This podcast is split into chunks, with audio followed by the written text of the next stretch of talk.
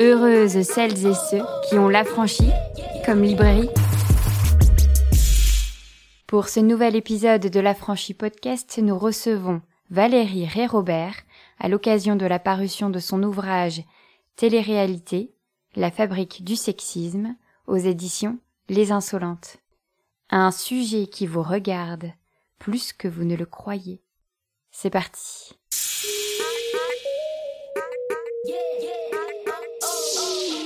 Nous avons la joie, la grande joie de te recevoir, Valérie. Bienvenue. Merci. À l'occasion de la parution donc de Téléréalité, la fabrique du sexisme aux éditions Les Insolentes, qui vient juste de paraître. C'est un livre qui est assez surprenant dans sa thématique, puisque on n'a pas l'habitude de lire des choses sur la télé-réalité. Et donc moi, ma première question, euh, euh, très spontanée et très directe, euh, quelle spectatrice es-tu de cette télé-réalité? Est-ce qu'on ose dire qu'on regarde de la télé-réalité Alors moi, oui, j'ose, j'ose tout. Et même, je regarde le, même le ce qui est considéré comme le pire du pire de la télé-réalité, c'est-à-dire les Marseillais, la Villa des cœurs brisés, les apprentis aventuriers, tout ça. Mais c'est vrai que beaucoup de... Enfin, c'est rigolo parce que quand je dis que je regarde ça, beaucoup de gens se sentent en quelque sorte validés et me disent « Ah mais moi aussi en fait j'en regarde ». Mais je n'osais pas le dire avant, je ne sais pas pourquoi en fait. Euh, les gens aussi réduisent de plus en plus la télé-réalité selon ce qu'ils regardent. Par exemple, j'ai eu des gens qui me disent Ah je regarde pas la télé-réalité, puis je leur demande ce qu'ils regardent et ils me disent Ouais je regarde Top Chef. Ou euh, il y en a une qui, regardait Marie au premier regard et qui considérait pas ça comme de la télé-réalité. Tu vois, donc euh, on réduit pour ne pas, pour pas montrer que ce qu'on regarde fait partie de la télé-réalité. C'est assez drôle. C'est quoi la télé-réalité? Ben en fait, c'est pas si simple à définir la télé-réalité. Je dirais que c'est un format vidéo dans lequel on va mettre des gens connus ou inconnus et dans lequel ils vont surjouer leurs émotions. En fait, ça paraît très large, mais pour qualifier tout, tout ce que je mets dans la télé-réalité, puisqu'on en parlera peut-être plus tard, mais on peut voir maintenant que bah, la télé-réalité, c'est aussi sur YouTube. Euh, je dis dans le livre, par exemple, que euh, une youtubeuse, une influenceuse comme Lena Situation, il y a plein de vidéos qu'elle fait qui sont de la télé-réalité. donc, bah, elle n'est pas sur de la télé. Mais en fait, la télé, la télé-réalité, bah, c'est ni de la télé ni de la réalité, en fait. C'est plus de la réalité depuis bah, euh, le premier Love, c'est-à-dire que dans le premier Love Story, en, en 2000, ils connaissaient pas les codes donc on peut considérer qu'ils étaient à peu près naturels, puisqu'ils étaient vraiment complètement enfermés. Dès le deuxième, ils les connaissaient, donc euh, ils ont commencé à jouer. Et, euh, de la télé, ben maintenant, c'est vraiment transmédia, c'est sur les réseaux sociaux, c'est sur YouTube, c'est en replay, c'est euh, sur des plateformes de streaming, donc c'est plus la télé non plus en fait. C'est ça, est-ce que donc euh, tu commences à parler de Loft Story, mhm. donc 2001, ça fait 20 ans, de se rendre compte qu'en fait cette fameuse télé-réalité arrive à ce moment-là, que c'est de la télé-réalité d'enfermement, donc mhm. c'est le principe d'enfermer des gens totalement anonymes mhm. euh, et de les voir vivre 24 heures sur 24. Enfin après il y a eu un petit réglage, c'était 22 heures sur 24 je crois. Ce moment euh, du Loft, tu t'en souviens? Toi, en tant que spectatrice, en tant que téléspectatrice Non, je suis beaucoup trop jeune pour ça. Mais si je m'en souvenais, oui, parce que parce qu'en fait, strictement tout le monde le regardait pour en dire du mal. Hein, et, en général, on, avait les, mêmes, les mêmes journalistes réactionnaires. donc ils avaient des analyses aussi poussées que c'est des nazis. Euh, ça a vraiment été ça. Il y a une analyse, je ne sais plus si c'était en Libé ou Le Monde, où ils ont comparé ça à l'univers concentrationnaire quand même. Bon. Le, loft a commencé avec une scène, euh, une scène qui paraît pas, anodine maintenant, mais euh, c'est qu'une des candidates, Loana, a accouché avec un candidat, Jean-Édouard, dans un jacuzzi. Et ça a été. Euh, bon, déjà, c'était un truc un peu étonnant pour tout le monde. Et puis, ça a été l'occasion d'un déferlement de, de, de, haine sexiste qui était très peu qualifié comme ça à l'époque. Ce qui a toujours caractérisé la dénonciation de la télé-réalité, et ça a commencé à ce moment-là, c'est vraiment que ce soit, que ce soit bête, et j'essaie justement de montrer dans le bouquin que le problème, c'est pas la bêtise, en fait, même si on peut considérer que c'est bête, hein, c'est pas le sujet. Mais euh, oui, à l'époque, tout le monde regardait pour en parler, puis après, les gens ont dit non, mais euh, moi j'ai aussitôt arrêté. Comme tout le monde, j'ai regardé de l'offre, mais après, j'ai vite arrêté. Et ce qui est assez intéressant à ce moment-là, euh, c'est de se dire qu'en fait, on a carrément vécu un changement de société par rapport à cette fameuse télévision qui était au cœur des familles mm-hmm. et qui était un petit peu. Enfin, j'essaye de, me souvenir, moi, de cette expérience-là, et où, d'un côté, on était très euh, exclus de l'expérience de télé, on était juste des spectateurs et spectatrices, et d'un coup, c'était monsieur, madame, tout le monde, surtout monsieur, madame, tout le monde, qui était dans la télé, et où on était comme invités, en fait, d'une certaine manière, à participer, parce que je crois que dès le début, hein, Love Story, c'était le principe des votes par SMS, ou je sais plus trop. Et, et j'ai l'impression qu'il y a vraiment eu à ce moment-là une sorte de d'autre prisme en fait avec la télé. Mais je me trompe peut-être en faisant une grande généralité, mais de se dire en fait euh, nous spectateuristes, on a notre mot à dire sur ce qui se passe, qui n'était peut-être pas le cas avant. T'avais un peu, avais un peu des trucs avant avec, dans les années 90, ça a été la grande mode euh, de, de, toutes les émissions qui sont pré-télé-réalité en fait, euh, qui étaient axées sur, en gros, la vie sexuelle et amoureuse des, des couples hétéros. Donc euh, ça, c'était Pascal Bruno, la productrice Pascal Bruno qui faisait ça. C'était euh, Sexy Folie sur TF1, un programme d'immense qualité, où des gens... Et c'est l'irruption du sexe et de l'intime dans la mhm. télé dans la télé qui arrive. Mais c'est vrai qu'avec le, bah, le, loft et, la télé-réalité, ça a introduit le panoptisme dans, dans la télé, c'est-à-dire l'idée qu'on est, qu'on est filmé et qu'on sait qu'on est filmé enfin qu'on est regardé et qu'on sait qu'on est regardé en fait, donc on se comporte en fonction de comment les gens nous regardent. Euh, ça, c'était nouveau. Et puis oui, le, fait que le spectateur a son mot à dire et est partie prenante, parce que par, il y a évidemment le vote, mais il y a aussi le confessionnal. Le mmh. confessionnal, hein, c'est euh, le fait de s'adresser face caméra et de euh, commenter ses sentiments et ses réactions par rapport à une scène, et souvent de les surjouer. Et et ça, bah, en fait, ça nous donne l'illusion qu'il s'adresse à nous, en fait, comme si on était proche de lui et qu'il nous dit Ah, bah, euh, quand j'ai vu ça, été mal, j'étais ceci, j'étais cela. Et donc, ça nous. En général, c'est là pour nous faire compatir ou pour nous faire. Euh, pour nous énerver ou pour, pour insuffler des, sentiments. Donc, oui, on se sent très proche des, des, candidats. C'est le but de la télé-réalité, hein, c'est d'instaurer un sentiment de proximité. Puis de nous dire aussi, la télé-réalité, elle nous dit euh, Demain, ça peut être vous. Oui, ça peut être n'importe qui, puisque c'est des messieurs et madame tout le monde, enfin, en apparence. Mais c'est ça, parce que de ce fait, euh, on est vraiment sur le principe de l'anonymat.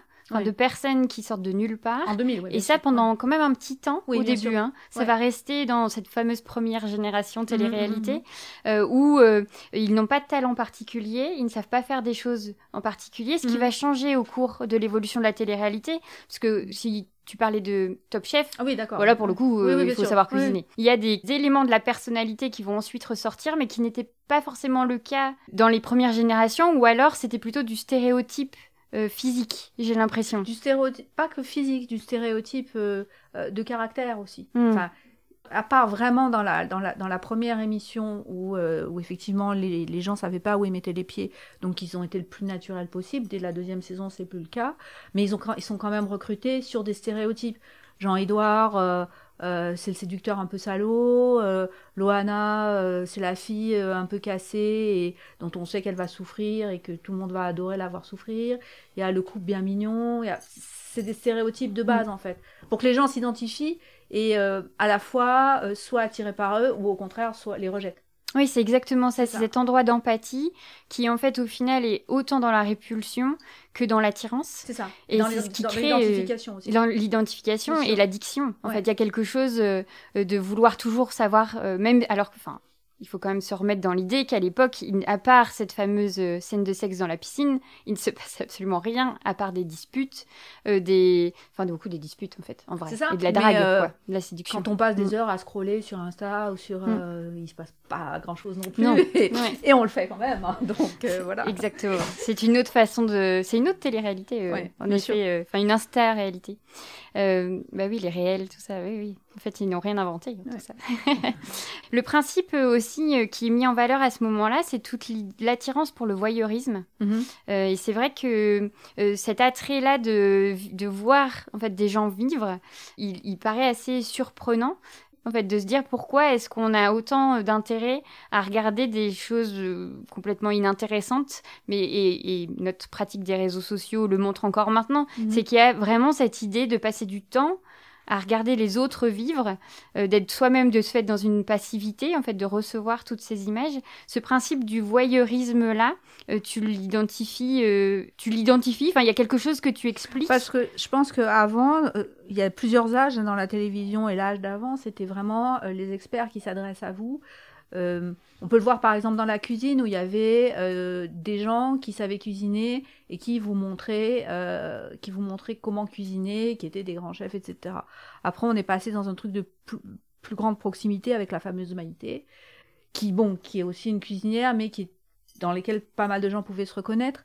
Et, et, puis après, on est passé dans le monsieur et madame tout le monde. Et bah, la télé-réalité, c'est vraiment ça, c'est de remettre le spectateur au milieu, donc le spectateur étant ici le candidat de télé-réalité, pour donner à celui qui regarde l'illusion qu'il est partie prenante de ce qui se passe et qu'on s'intéresse réellement à lui. Ce qui n'était pas le cas avant. Avant, c'était des débats d'experts.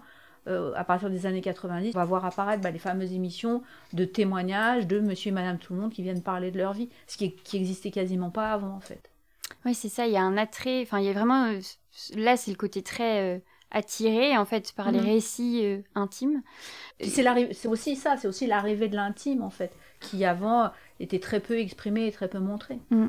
Ce qu'on peut lire euh, dans ton livre et que l'on comprend au fur et à mesure, parce que euh, on n'est pas sans savoir que tu es une experte en fait du décryptage systémique euh, de, de la culture, de la société. Enfin, tes précédents livres étaient déjà en fait sur ce, ces décryptages-là. Et donc ici, très vite, dans ton livre, on comprend là où tu veux en venir, puisque c'est d'essayer de montrer en fait que dans toute cette culture populaire de la télé-réalité, on va retrouver en fait des signes euh, systématique en fait de la domination du male gaze par exemple, donc ce mhm. fameux regard masculin qui nous fait voir les choses d'un certain angle et donc de l'angle des hommes. Et donc tu vas vraiment nous entraîner euh, sur ce chemin-là en décryptant petit à petit enfin toutes les composantes. Donc mhm. là on a fait de manière assez générale, on va dire des thématiques de l'intime, du voyeurisme, etc. Mais très vite on va remarquer que ce sont des endroits euh, où les oppressions en fait sont les mêmes que dans la société puisqu'on est en train de vous montrer la réalité, mhm. ben, en fait, la réalité, elle est pleine de ce mhm, système, mhm, en fait. Euh, et donc, euh, tu vas euh, nous, nous, nous faire vivre un road trip de la télé-réalité. Sur quoi est-ce qu'on n'a pas fait une télé-réalité? Toutes les thématiques qui sont couvertes sont vraiment des thématiques de l'intime et des thématiques intéressant les femmes, en fait. Typiquement, en France, il y a, on aurait pu faire une télé-réalité autour du travail. Alors, il y, a eu enfin j'échange mon métier avec le patron, mais on aurait pu faire on aurait pu faire quelque chose comme ça autour des autour des femmes. Et non toutes les, les téléréalités donc sont déjà plus à destination des femmes. Elles sont plus à destination de la sphère intime de la sphère intime hétéro hein, mhm. parce que la télé-réalité c'est vraiment l'hétérosexualité. Et de comment sauvegarder son couple euh, comment être une euh, comment posséder les, codes de la féminité blanche bourgeoise valide etc euh, donc non, il y a plein de sujets qu'on aurait qu'on n'a pas traités en télé-réalité en fait. C'est euh, c'est vrai puisque la télé-réalité est une télé de l'intime, ben, tout ce qui fait pas partie de, de, l'intime, la politique, le, euh, l'associatif, etc., n'a pas été traité. Oui, là de ce fait, je pense que euh, je pensais plutôt à ces fameuses thématiques systémiques, comme je me suis mise à les appeler, c'est-à-dire le couple, mm-hmm. la sexualité, le mariage, les enfants. Euh, et l'apparence. C'est ça. En gros, c'est un petit peu le package pour être euh, la bonne euh, hétérosexuelle de, notre société actuelle. Et donc, tout tend au final vers ça. Et ça, je pense que je m'étais, c'est suite à la lecture de ton livre où je me suis rendu compte en fait que tout tendait systématiquement vers ça et que même lorsqu'on avait des personnages qui n'étaient pas censés entrer dans ces codes-là, bah en fait on les y emmenait malgré tout. Et, et cette force-là d'une sorte de narration surpuissante pour emmener vers le modèle commun à tous, il est assez impressionnant. En tout cas, quand on te lit et qu'on voit tous tes exemples bam bam bam s'accumuler, on se dit mais c'est vraiment de la une sorte de propagande en fait constante quoi. En fait, le, problème, c'est que la première réaction des gens quand euh, on leur parle de télé-réalité, c'est de dire que c'est con, que c'est bête. Et euh, enfin, pour moi, ça n'a pas grand intérêt de dire ça, parce qu'il y a plein de programmes qui sont cons et bêtes, mais qui n'ont pas. Enfin, la, bêtise n'est pas égale à, l'homophobie, au racisme, au sexisme. Et c'est ça qu'il faut dénoncer. Parce que quand on dit. régulièrement sur les réseaux sociaux, on voit des extraits de, de candidats de télé-réalité en train de sortir, je sais pas, un truc homophobe. Et puis les gens disent, mais à quoi vous vous attendez? Ils, ils sont super cons, c'est normal. Et en fait, bah, un, c'est eux se dédouaner en se disant, moi, je suis pas bête, donc moi, si je sors des trucs vaguement homophobes, en fait, ils le seront pas vraiment. Donc, c'est considérer que, les, l'homophobie, le racisme, le sexisme, c'est, euh, dû à la bêtise, de un, c'est une erreur, c'est dû au fait qu'on appartient aux classes populaires, parce que la majorité des candidats euh, appartiennent aux classes populaires, donc c'est une deuxième erreur. Et en fait, je voudrais que si les gens détestent la télé-réalité, c'est qu'ils la détestent pour les bonnes raisons, c'est que elle charrie consciemment ou non. C'est un, un, véhicule de propagande pour euh, l'hétérosexualité, euh, le mariage hétéro obligatoire, une certaine forme de féminité pour toutes les émissions de coaching. Typiquement, par exemple, toutes les émissions de coaching et de, et de classement, donc dedans on y met euh, les reines du shopping, incroyable transformation, quête mariage pour une lune de miel, etc., sont des émissions à destination des femmes des classes populaires, qui leur montrent des femmes des classes populaires, et qui leur disent, bah, vous voyez, vous êtes haïssable, parce que euh, si votre couple fonctionne pas, c'est votre faute. Euh, si vos enfants sont mal élevés, c'est votre faute. Euh, si vous n'arrivez pas à, à, vendre votre appart pour les classes un peu plus élevées, c'est parce que vous le décorez d'une manière dégueulasse. Et, et, nous, coach d'une classe sociale plus élevée, on va vous expliquer ce que c'est que les bons codes et on va vous tester là-dessus en fait. Et c'est vraiment ça en fait. Dans les reines du shopping, typiquement, c'est ce qu'on voit. C'est que on voit, on voit des femmes qui sont poussées à se haïr entre elles et à euh, augmenter les réactions de, dégoût sur, euh, sur les tenues que portent les autres femmes. C'est euh, d'aider piper d'avance, puisqu'on voit très bien que celle qui a les plus petits moyens aura les magasins les plus les, les, meilleurs marchés. Or, comme Christina Cordula, la présentatrice, insiste beaucoup sur le fait bah, qu'il faut avoir des belles matières pour, pour gagner le concours, bah, déjà d'office, elles sont perdues avec leur truc à trois balles en polyester, là. Et, les femmes grosses sont envoyées dans des magasins où il n'y a pas leur taille, donc elles perdent du temps, elles connaissent l'humiliation d'essayer un truc qui leur va pas, etc.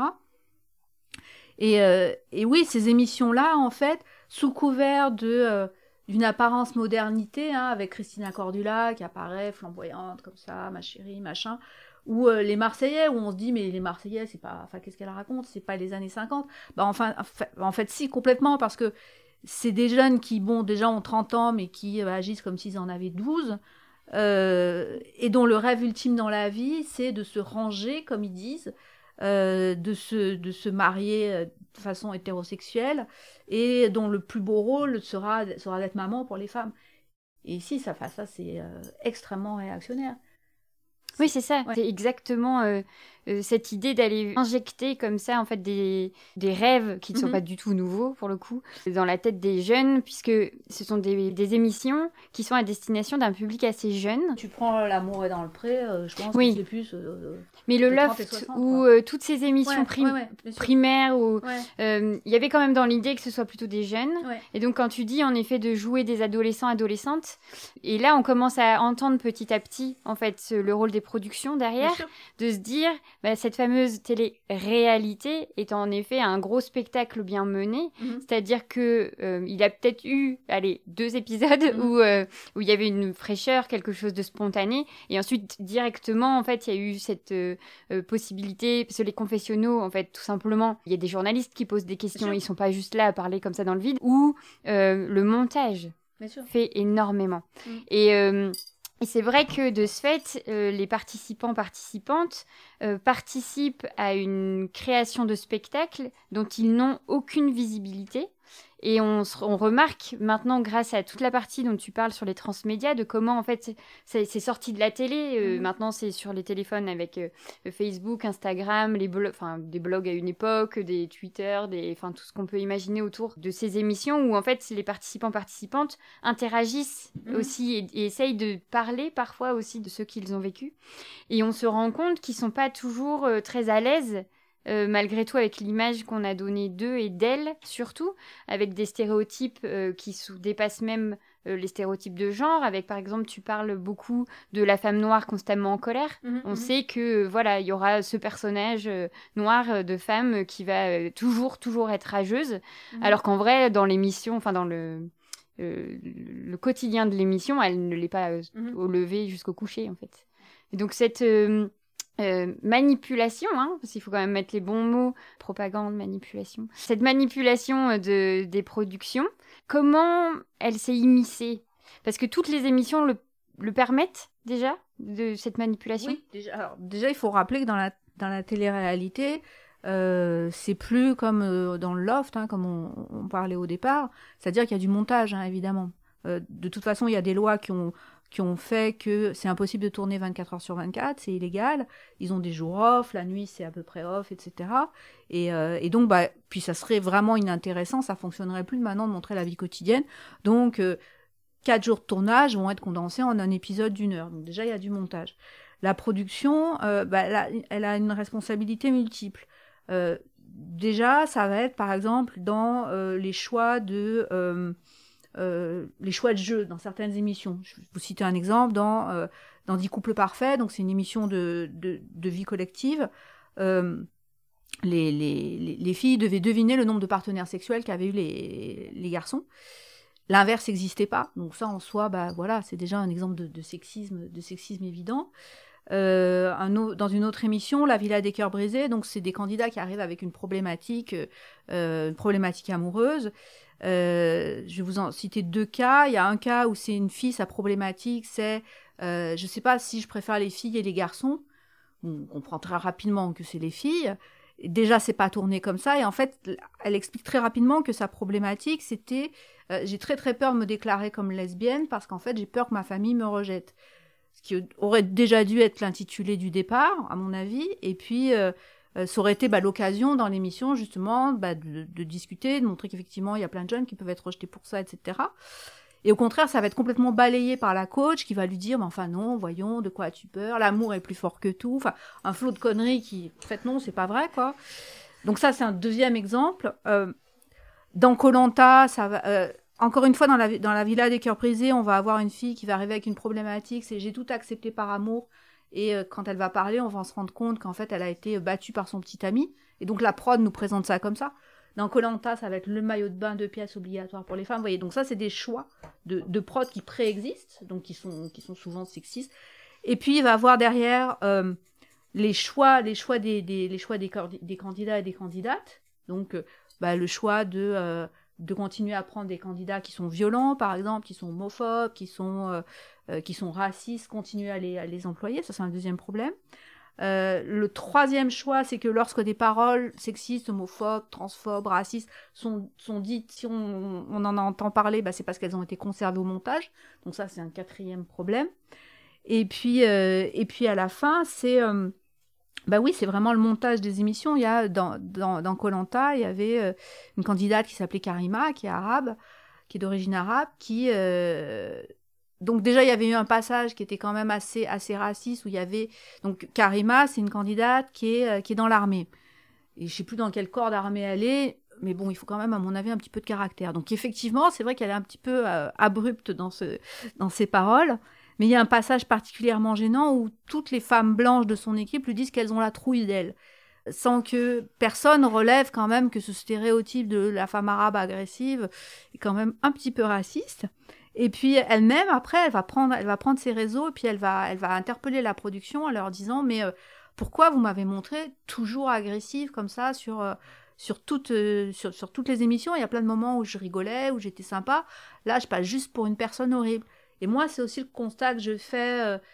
bah dans les reines du shopping, par exemple, c'est paradoxal parce que dans la télé-réalité, vous aurez plus de candidates noires et arabes. Vous savez, il y a très très peu d'asiatiques, mais il y a plus de candidats noirs et arabes que dans le reste de la télé. Bon, en même temps, c'est pas compliqué, il y en a, il y en a pas ailleurs. Donc, euh, ces candidates-là sont montrées avec des stéréotypes très forts, c'est-à-dire que vous aurez euh, la nana noire super sympa qui rigole tout le temps, ou la nana noire euh, super agressive et qui est vraiment méchante avec les autres candidats dans les reines du shopping, par exemple. C'est vraiment ces deux stéréotypes-là dont, dont on ne sort pas en fait. Euh, et, ça, bah, c'est vraiment dû, c'est vraiment dû au montage ou la prod qui les pousse, etc. Ou même, enfin, ouais, dans les reines du shopping, par exemple, il n'y a pas une candidate noire qui va pas défiler sur soit Beyoncé, soit Aya Nakamura. C'est pas imaginable qu'elle aime Angèle ou je sais pas qui, quoi. C'est, on lui met ces, musiques-là. Là, on entend bien l'emprise mhm. euh, des productions euh, par le montage sur les personnalités, les candidats, les candidates. Pour autant, assez rapidement dans le livre, tu parles de ce syndrome de personne-personnage, mhm. puisque ce serait assez facile d'accuser les productions d'être mhm. maîtresses de tout. En fait, les candidats et candidates eux-mêmes ont quand même la possibilité de choisir la façon dont ils se présentent dans ces émissions. Et c'est assez important de le notifier parce que on pourrait en effet se dire oui, la télé-réalité c'est euh, l'enfer de cette grosse structure systémique. Mais elle est plus ambiguë que ça, puisque on parle du sexisme. Donc moi, évidemment, euh, ce qui m'a beaucoup plus intéressé, c'était tous les profils euh, de femmes et de personnes sexisées. Au final, elle joue parfois un jeu qui a ses limites. C'est-à-dire que elles vont se présenter, voilà, elles vont se présenter dans des hum, situations où leur corps est hyper mis en avant, où les tenues parlent de ces fameux moments de gênance totale où elles descendent des voitures avec des talons euh, importables où on sent que le moindre petit caillou euh, c'est un enfer, des, tenues très échancrées, très mais ce qui pourrait être ok mais qui vient en fait juste euh, conforter l'image que les productions veulent aussi donner d'elles. Dans quelle mesure est-ce que en effet ces femmes sont à un endroit euh, euh, très ambigu, mhm, en mhm. fait, euh, pour toi, dans ces productions-là. Alors, pour préciser un truc, le personnage personne, c'est un concept qui a été développé par une sociologue française, donc pour parler des candidats télé-réalité. En fait, c'est pas des personnes qu'on regarde, c'est des personnages, et le personnage, c'est un mélange de ce qui est un petit peu le candidat, de ce qu'il montre, et du montage qui est fait par la production. En fait, quand vous voyez Nabila, vous voyez pas Nabila dans sa vraie vie. En fait, vous voyez un personnage, en fait, qu'elle a créé, qu'elle a construit avec la production. Et euh, bah en fait, beaucoup de candidats de télé-réalité, moi je dis que c'est des femmes de droite au sens de Andrea Dworkin, c'est-à-dire que je ne sais pas si elles sont féministes ou pas, parce qu'il n'y a pas la possibilité dans la télé-réalité de vie collective d'être féministes. À mon avis, je ne pense pas beaucoup. Enfin, elles sont très très peu politisées hein, pour la plupart d'entre elles. Euh, en fait, elles ont conscience, euh, on le voit dans leurs propos, hein, elles, ont, elles ont conscience de, de ce qu'est le sexisme, elles ont conscience de ce qu'est euh, ce qu'est l'hétérocentrisme, etc. Mais elles s'accommodent et elles jouent avec leurs propres armes. Il y avait, euh, j'ai un exemple en tête, donc c'est dans euh, une émission qui s'appelle Les Marseillais contre le reste du monde, où il y a une, donc une candidate qui joue toujours le même rôle, elle s'appelle, elle s'appelle Océane, et en fait son rôle dans la télé-réalité, c'est de coucher avec des gars, enfin, ou de sortir avec des gars qui la maltraitent et qui la larguent. C'est vraiment son rôle-là. Ce rôle-là, j'ai l'impression qu'elle l'aura du tam aeternam, en fait.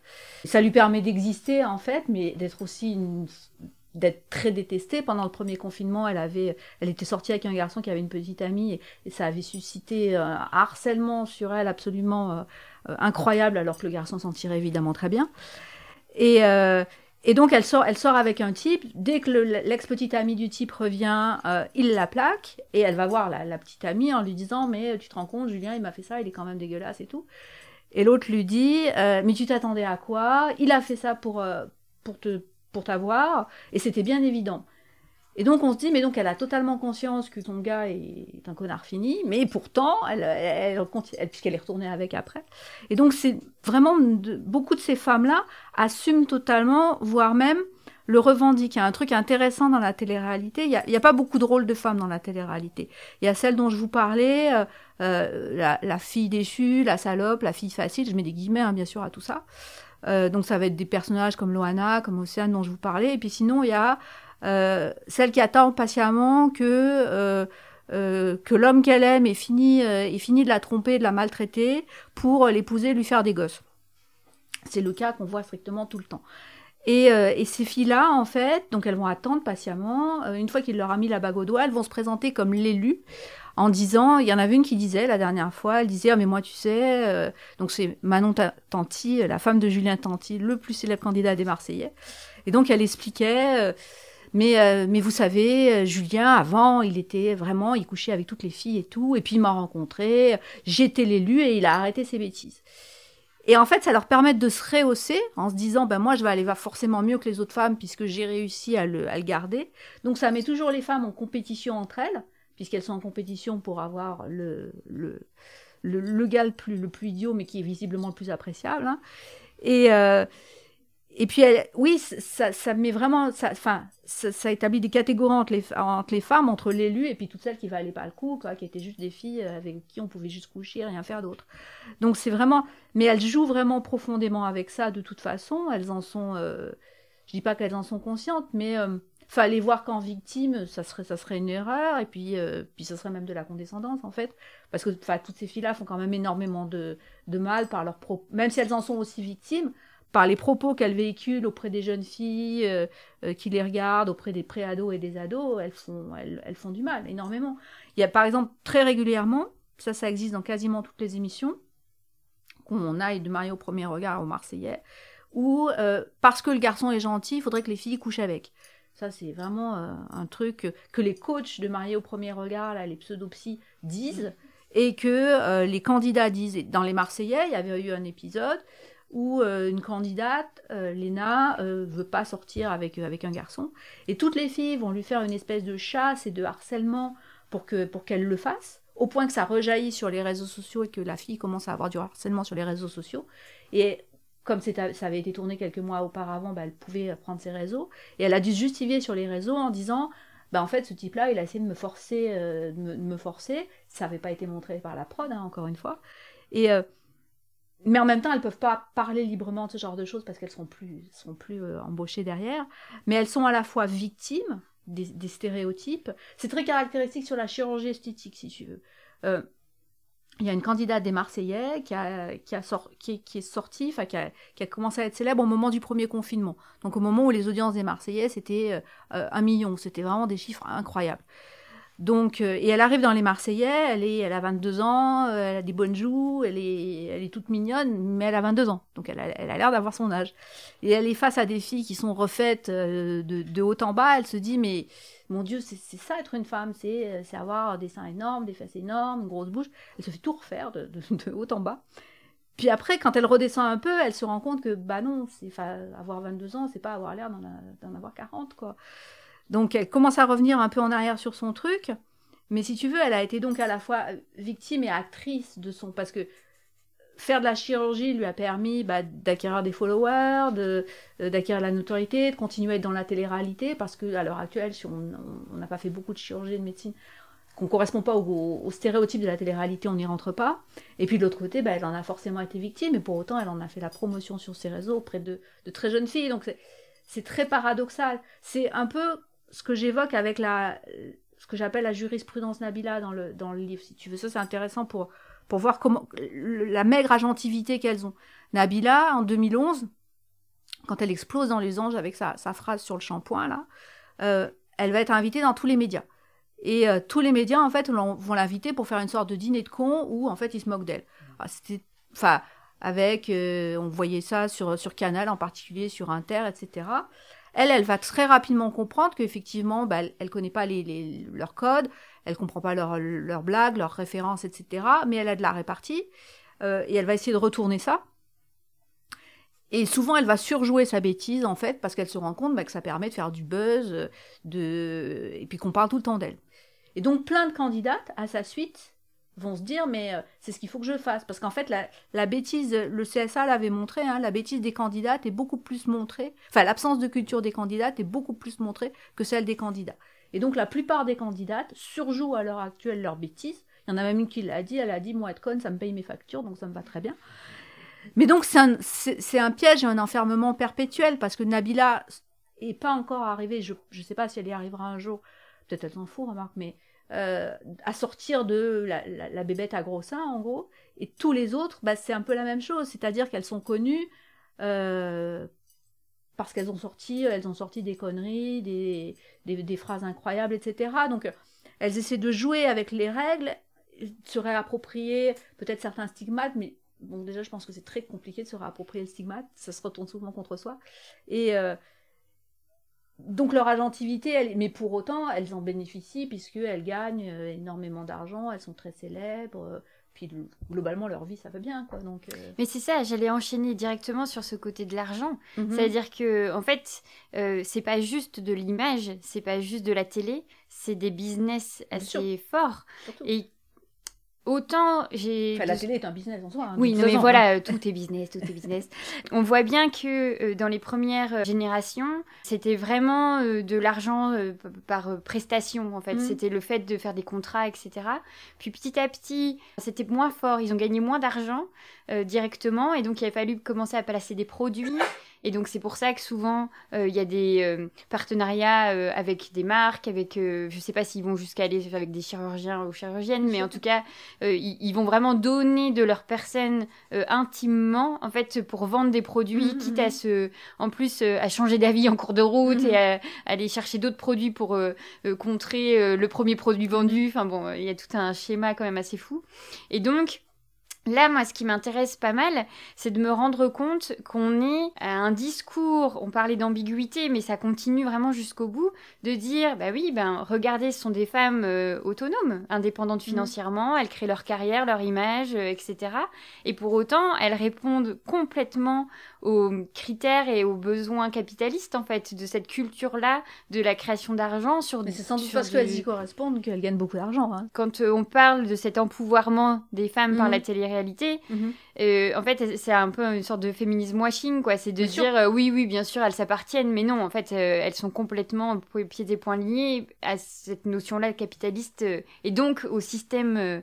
Enfin, c'est toute une boucle, en fait. Il y a pas vraiment, personne n'en sort vainqueur vraiment de ce système-là. en fait, déjà toute la télé-réalité, elle, je développe dans l'idée le concept de post-féminisme qui a été développé par Angela Macrobi, qui explique en fait que la télé-réalité part du principe que euh, la lutte contre l'homophobie, le sexisme, la lutte des classes, etc., tout ça c'est réglé, il n'y a plus de problème, et que maintenant, si on veut réussir, bah, c'est par soi-même, c'est vraiment euh, l'individualisme, et que donc les femmes, pour réussir, bah, il faut qu'elles consomment, il faut qu'elles se tiennent au courant, elles dépensent, etc., euh, et, et, tout, leur arrivera, tout est possible en fait. Et donc toutes les, les filles de télé-réalité, en fait, vont euh, vont jouer les girl boss, mais c'est paradoxal parce que vous prenez une fille comme Nabila, euh, elle va jamais mettre en avant ses business directement. Elle va mettre en avant la conséquence de ses business, c'est-à-dire sa richesse, sa très belle vie, etc. Ou alors elle va mettre en avant un business qui est euh, bah, son, son, mariage euh, et, ses enfants, parce qu'en fait c'est un business hein, de mettre ça en avant, mais elle le présentera évidemment jamais comme tel, hein, elle le présentera plutôt comme une vie rêvée, etc. Mais pour acquérir des followers, les followers et derrière euh, avoir plus de placements de produits. Mais c'est... Bah, toutes ces, toutes ces femmes-là, en fait, oui, fonctionnent vraiment sur des, des schémas extrêmement patriarcaux, sexistes, conservateurs. On le voit dans les placements, les placements de produits, donc c'est les publicités qu'elles font pour euh, qu'ils et elles font pour des produits. On constate que c'est extrêmement genré. Euh, les femmes bah, font essentiellement des produits pour, euh, enfin des, des, publicités pour l'esthétique, la minceur, le rajeunissement, etc. Et les hommes, ça va plus être les NFT, les paris sportifs, le coaching, etc. C'est vraiment très très genré. Et, les femmes, bah, elles jouent beaucoup hein, sur cette image de euh, de, perfection, de, de femmes comblées, de mères comblées, etc. Et euh, c'est en ça que je dis de toute façon que ce sont vraiment des femmes de droite, quoi. Et elles entretiennent bah, des modèles qui sont, euh, qui sont extrêmement pernicieux parce que, par exemple, beaucoup d'entre elles sont en train de devenir mères et la vision qu'elles montrent de la maternité, de la, de la grossesse, puis de la maternité, est une, mission, alors elles ne sont pas les seules, hein, beaucoup d'influenceuses font ça, mais qui est, enfin qui est extrêmement culpabilisatrice pour celles qui font euh, un, un postpartum difficile, pour celles qui ont un baby blues, pour celles qui en, enfin, qui en peuvent simplement plus.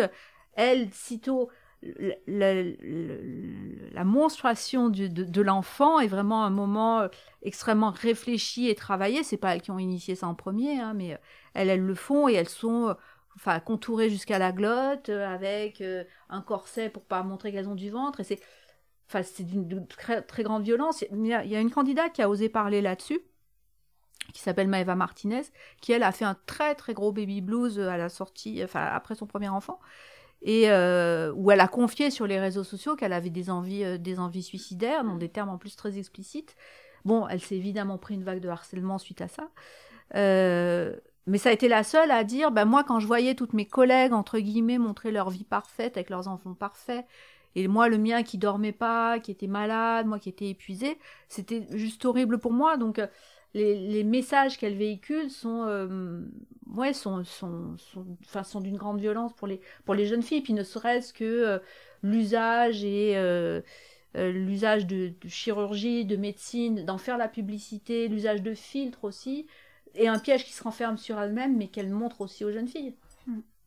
Et donc on comprend bien là dans tout ce qu'on vient de, tu viens de nous expliquer, que euh, c'est d'autant plus difficile euh, pour le mouvement hashtag MeToo télé-réalité de vraiment exister. Mhm, je me mhm. souviens quand j'ai entendu parler de ton livre, c'est le, le, moment où il venait de se passer quelque chose dans les réseaux mhm. où ça avait commencé. Et je trouvais ça génial qu'il y ait cette, enfin voilà, que ce livre arrive à ce moment-là, etc. Et en fait, j'ai l'impression que c'est parti comme un coup de poudre, quoi. Il n'y a, plus rien eu derrière. et c'est vrai que tu l'expliques dans ton livre, c'est un, un mouvement qui, En fait, est-ce qu'il peut vraiment exister, le MeToo télé-réalité? Alors en fait, le, le, premier MeToo de la télé-réalité, c'est il y a pile un an en fait. Bah, c'est au moment où j'ai commencé à mm. écrire mon, livre. Euh, c'est où trois candidates vont dénoncer ce qui s'est passé donc euh, avec une production, la grosse équipe, dans l'émission Les Anges, où elles vont.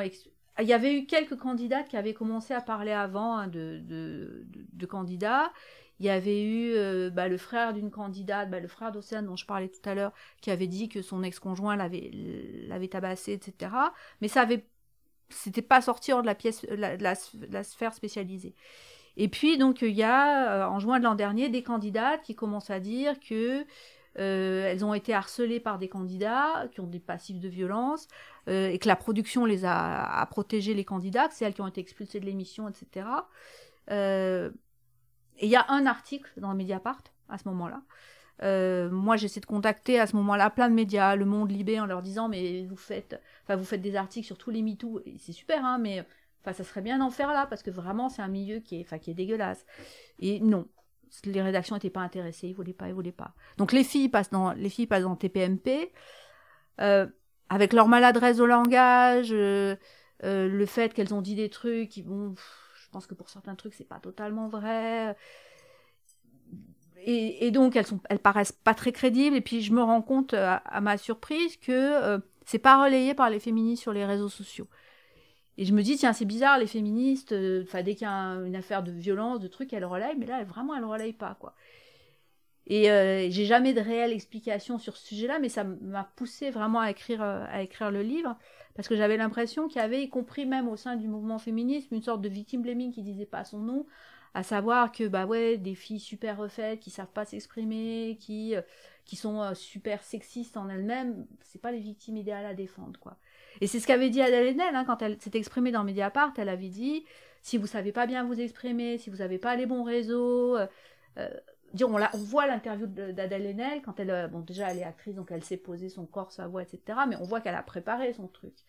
Et, il faut être, une bonne victime si on veut parler dans les médias en fait. C'est triste, c'est horrible, c'est tout ce qu'on veut, mais c'est comme ça. Et ces filles-là le sont pas. Donc ça c'est le premier truc. Puis donc il se passe plus rien suite à ça. Et puis euh, en, début de cette année, une ex-candidate de télé-réalité, elle a parlé parce qu'elle fait plus partie de la télé-réalité, euh, Alix dit qu'il y a quelques années, euh, on lui a montré la vidéo d'un candidat célèbre en train de faire une tentative de viol sur une jeune femme mineure.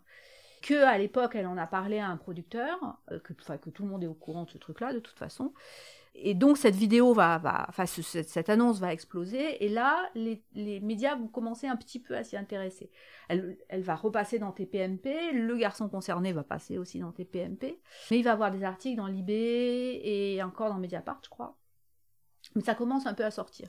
Et puis là, bah là, il y a deux jours, le même candidat, toujours le même, hein, euh, Mediapart a sorti une, une histoire sur lui, puisqu'il y a deux autres filles qui l'accusent, qui de viol. Là, ce serait de viol après qu'elles aient été droguées. Mais alors, ça peine à sortir et je pense que ça sera difficile euh, à ce que ça sorte vraiment pour plusieurs raisons. La première, c'est que euh, toutes les candidats de télé-réalité sont des femmes qui viennent de, qui viennent de milieux très populaires, qui n'ont pas fait d'études, et pour qui euh, la télé-réalité et l'influence, c'est la chance de leur vie. Et je pense qu'elles se disent que euh, si le prix à payer, c'est d'être violée, en gros, bah, elles le prennent. Je pense clairement. Je pense aussi qu'il y a le risque que certaines, il y a des rumeurs non avérées, mais bon, qu'une partie, c'est un peu comme l'affaire Weinstein, si tu veux. C'est-à-dire qu'effectivement, il y a des actrices avec Weinstein qui ont, qui ont couché en se disant ça me permettra de. Dans la télé-réalité, c'est la même chose. Il y a des filles qui, clairement, ont couché avec des candidats, ont couché avec des producteurs pour espérer avoir un rôle. Et euh, elles se disent, et elles n'ont pas tort de se le dire, que si elles parlent des violences qu'elles auraient pu subir par ailleurs, ça va ressortir. S'il y a des, des sextapes qui ont été tournés, etc., bah elles ont, si c'est le candidat concerné, là, dont je vous parlais, qui s'appelle Ilan, a récemment dit sur ses réseaux sociaux, en toute décontraction, pour montrer vraiment l'impunité dans laquelle vivent ces gens, il a dit, moi de toute façon maintenant c'est simple, j'ai installé des caméras dans tout mon appartement, donc je filme tout, tout, toutes mes parties de cul en gros, je filme tout, et si une fille m'accuse de viol, je balance tout sur les réseaux. Donc c'était une menace plus ou moins, voyez, implicite. Il, a, avait aussi, il y avait une fille qu'il avait, qu'il accusait d'agression sexuelle. Euh, c'est une fille qui, par ailleurs, a, un, passé. Il faut aussi préciser que beaucoup de ces filles, ont des, et c'est pas un hasard, ont des passés extrêmement difficiles. Donc elles sont fragiles. Et la fille qu'il a accusée d'agression sexuelle est une fille qui a, euh, dont l'ex-petite amie euh, a été condamnée pour violence en son encontre. Ben, le, le, Ilan, pour la faire taire, l'a menacé d'organiser un Zoom avec son, avec son agresseur. Donc, si vous voulez, déjà, comme tous ces gens-là se filment beaucoup, sans doute se filment dans des positions intimes, etc., c'est difficile pour les filles derrière de parler, parce qu'elles savent qu'ils risquent de sortir des, photos d'elles, des images d'elles. Ensuite, elles sont en général dans les mêmes agences que les agresseurs. Elles ont souvent... Ils sont, les agresseurs, ils font, bah, ils font comme font, comme fait, comme faisait PPDA, etc. Ils agressent pas des femmes qui sont euh, hiérarchiquement à la même hauteur qu'eux. Un candidat célèbre comme Ilan, il va agresser des petites qui débutent il sait très bien que euh, l'agence, euh, l'agence qu'il emploie, euh, va le garder lui parce que lui il rapporte beaucoup d'argent, il rapporte beaucoup d'argent, aux agences, aux productions, aux chaînes, etc. Donc, donc parler c'est compliqué. Et puis, ben, comme le disait une des candidates, celle qui a été agressée par son ex-petite amie, quand Ilan lui a fait certaines choses, elle a dit, vu ce que j'avais vécu avant, de toute façon, moi j'avais pas compris que c'était si grave ce qu'il m'avait fait parce que c'est après quand j'en ai parlé que j'ai compris que bon c'était peut-être pas normal donc elle relativise aussi vraiment beaucoup de choses enfin ça toutes les femmes le font mais euh, et puis je pense aussi que euh, bah, collectivement c'est aussi pour ça que j'ai écrit le bouquin euh, on a une responsabilité c'est-à-dire que quand je vois toute la, toute la place qu'ont les victimes de BPDA pour parler, attention, hein, c'est très très bien, il faut que ce soit fait. Euh, qu'elles elles font la une de Libé, elles ont un live spécial sur Mediapart pour Damien Abad. Je crois que c'est ce soir que euh, les deux victimes s'expriment sur Mediapart. C'est super, mais euh, ça serait bien que d'autres femmes aient cette place-là. Et c'est vrai que les candidats de télé-réalité, bah, qui, sont, qui, sont, qui sont plus maladroits, qui sont plus. Ouais, qui, qui sont pas les bonnes victimes, elles n'ont pas cette place-là. Donc, et c'est vrai que je, je vois vraiment que les les journalistes qui veulent enquêter là-dessus, qui sont, me disent qu'elles galèrent vraiment, que c'est difficile parce que les rédactions ne sont pas intéressées en fait pour, pour, euh, pour enquêter là-dessus. Donc tant que collectivement on n'aura pas, euh, on n'aura pas compris ce qui se passe dans ces, dans, dans, dans, ces, dans ces émissions, que euh, ben en fait il pourra pas éclater, un MeToo pourra pas éclater, ouais, bien sûr.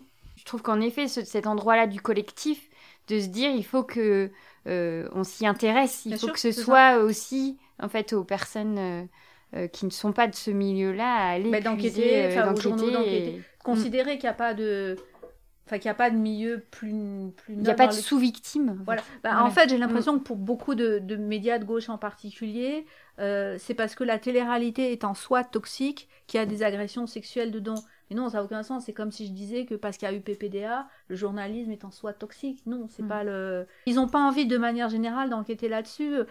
Et j'ai l'impression que oui, en fait, tant que c'est des gens des, des classes pop et des, quartiers populaires, tout le monde s'en fout, en fait. Bah mhm. Bon, je, n'ai pas de note positive. J'ai jamais de note positive sur rien, moi, de toute euh, façon. Euh. je dois juste te dire merci beaucoup, Valérie, pour ce travail d'investigation.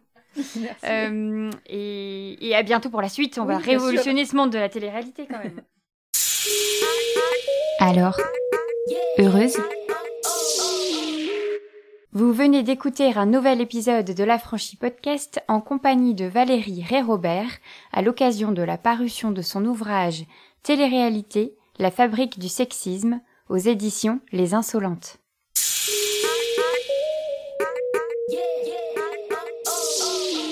Si tu réalises que la vie n'est pas là, que le matin tu te lèves sans savoir où tu vas, résiste, prouve que tu existes avec l'Affranchi Podcast.